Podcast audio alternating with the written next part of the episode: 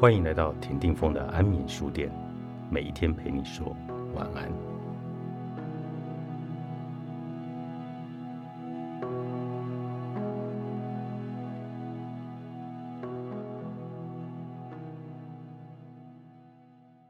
不爽不要做是最糟的退路。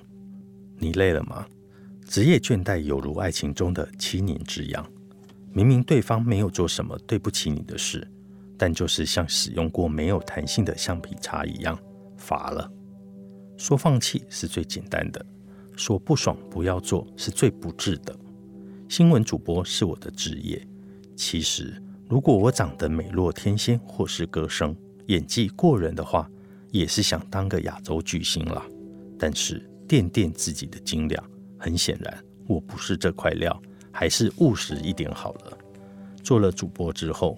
成就感大约维持了五六年，每天都充满了干劲，迫不及待的要去上班。眼前的摄影机镜头仿佛就是我的梦中情人。我在播报时露齿灿笑，眼神发亮，不断对着他发电。我认为一个二十几岁的上班族做自己喜爱的工作，就是会有如此迸发的热情。到了播报七八年的中后期，对于媒体圈大环境的根本问题。轮值早晚班或排休的身不由己，还有层层叠叠的办公室文化，长期累积的无力、倦怠感袭上心头。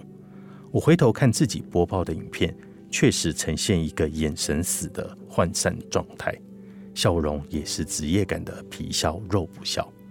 我知道这样下去不是办法，毕竟我需要这份工作，没有不爽不要做的退路。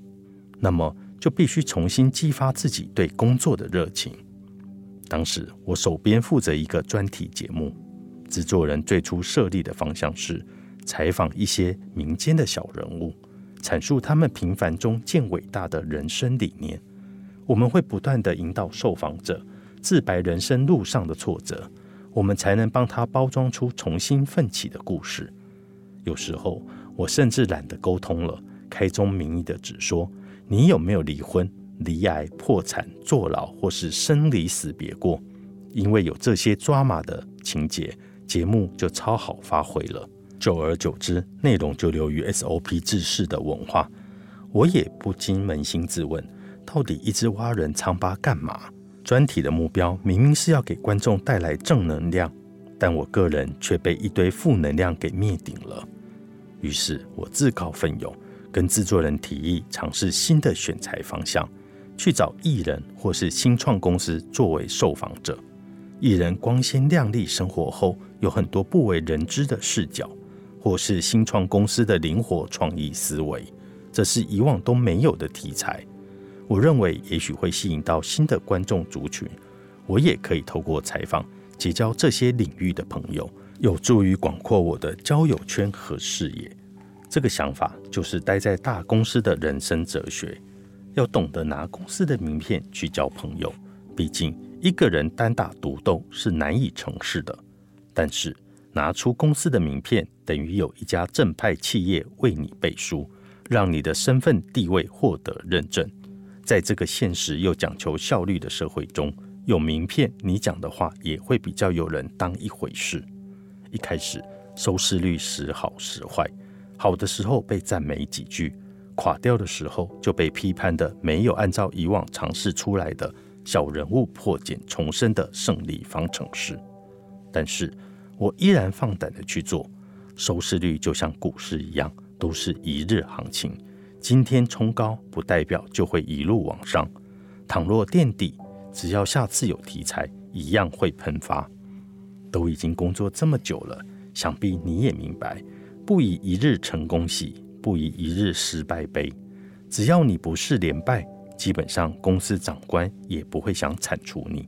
这在民间企业也是一样的，偶尔掉客户，业绩没有达标也是日常。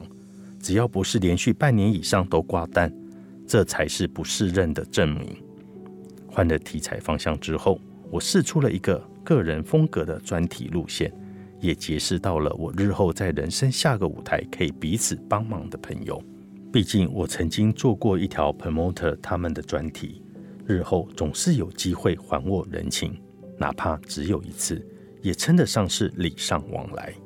后来，我更进一步的开了自己的节目，直接跟有媒体预算的厂商规划一小时的专题报道式节目，赴国外原厂或是国际展览的采访。除了带业绩进公司立战功，我自己也做得很有动力。我很清楚自己的个性，不喜欢一成不变，而且这是我个人的作品，好坏都得自己扛，当然会全力以赴。倦怠感来袭时，就想想初心吧。在职场工作，无非追求两种层面的满足：一种是人生经验的多彩多姿，精神心灵上的自我实现；另一种则是追求物质上的财富自由。在乏力倦怠时，回想你工作时的初衷。如果求财，那还简单，评估看看大环境，若景气合适，到处求财若可时，跟老板谈加薪，也同步留意跳槽的机会。若是像我一样比较偏向前者，推荐你为原本制式的工作想想点子，找新的舞台，自己的倦怠自己救。你不是自找委屈，而是少了心机。作者刘涵竹，静好出版。